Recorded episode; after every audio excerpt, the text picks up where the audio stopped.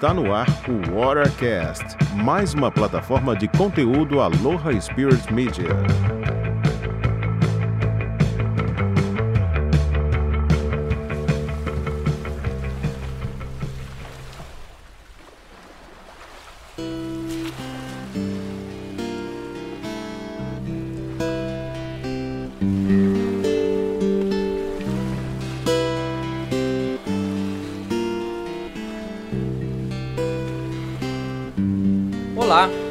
Sou Luciano Meneghello e esse é o Watercast, o podcast do Aloha Spirit Media, que está de volta com uma série especial sobre Maopialu, o homem que mudou a história da canoagem polinésia.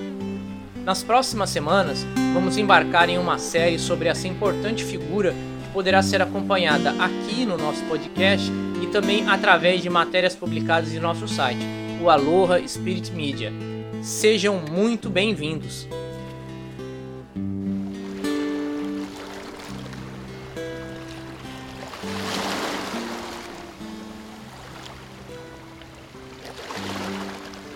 A década de 1970 foi um período chave para a preservação da cultura polinésia e seus saberes.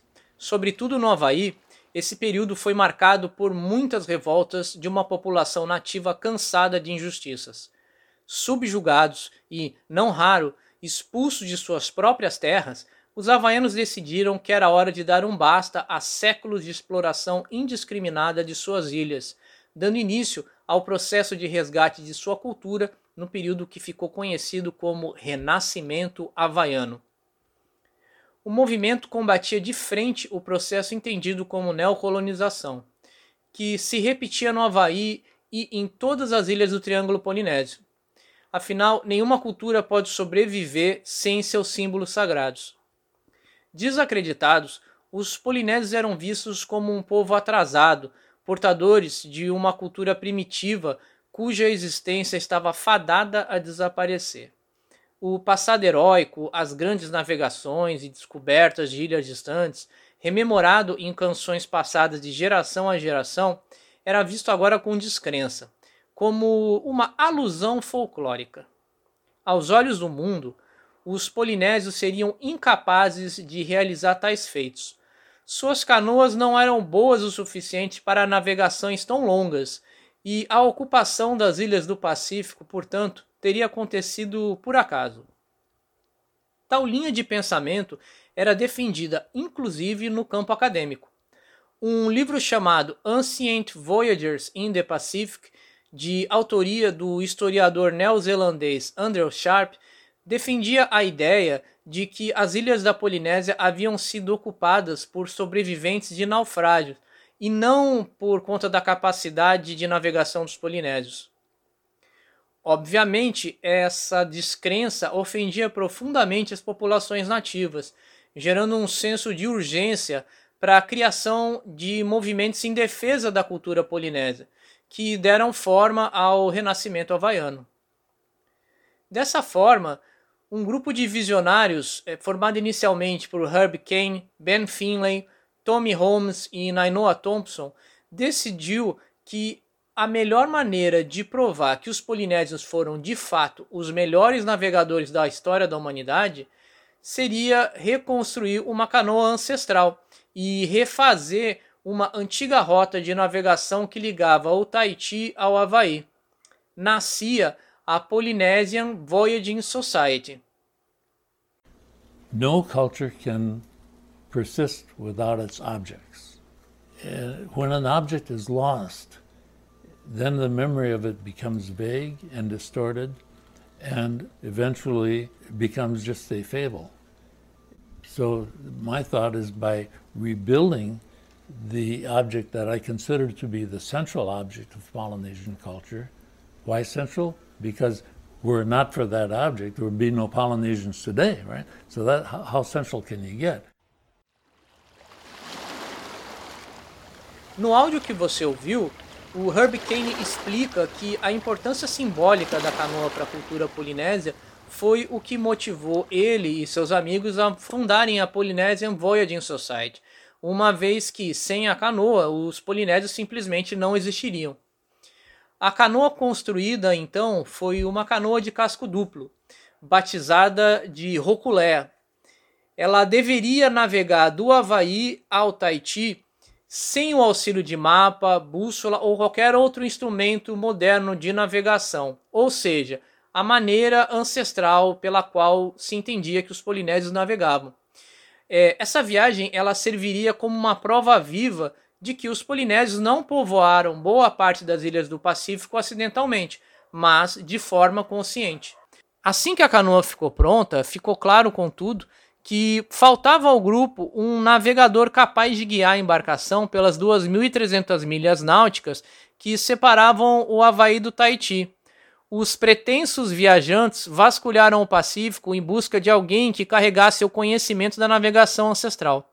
Infelizmente, ninguém na Polinésia possuía mais o conhecimento para guiar uma canoa até o Tahiti, tal qual fizeram seus antepassados.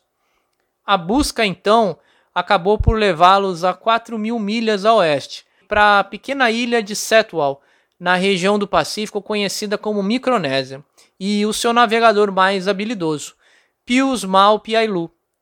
Nascido em 1932, Mal foi escolhido por seu avô quando criança para se tornar um explorador tradicional. No início da década de 50, quando Mal tinha cerca de 20 anos, ele foi iniciado como navegador Puo ou Palu, uma grande honra que veio com a solene responsabilidade de prover o vilarejo e preservar e manter próximo o conhecimento de orientação sobre o qual toda a comunidade confiava. Setwal é uma ilha pequena, com meia milha de comprimento e uma milha de largura, e poucos recursos naturais. Seu Recife não produz peixes suficientes para sustentar as pessoas que lá vivem, e dessa forma os ilhéus eles precisam viajar para além do horizonte para pescar em recifes escondidos e em atóis desabitados. Daí a importância da navegação para essa população.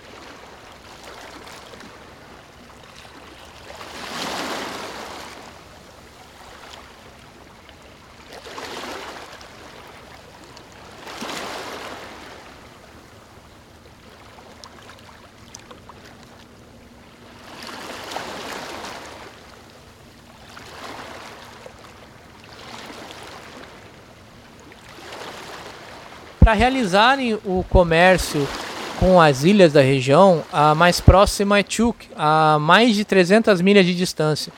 Eles precisam empreender, portanto, viagens mais longas, em canoas à vela, e sem o benefício de bússola ou carta, muito menos um GPS. Tal viagem requer grande habilidade e conhecimento.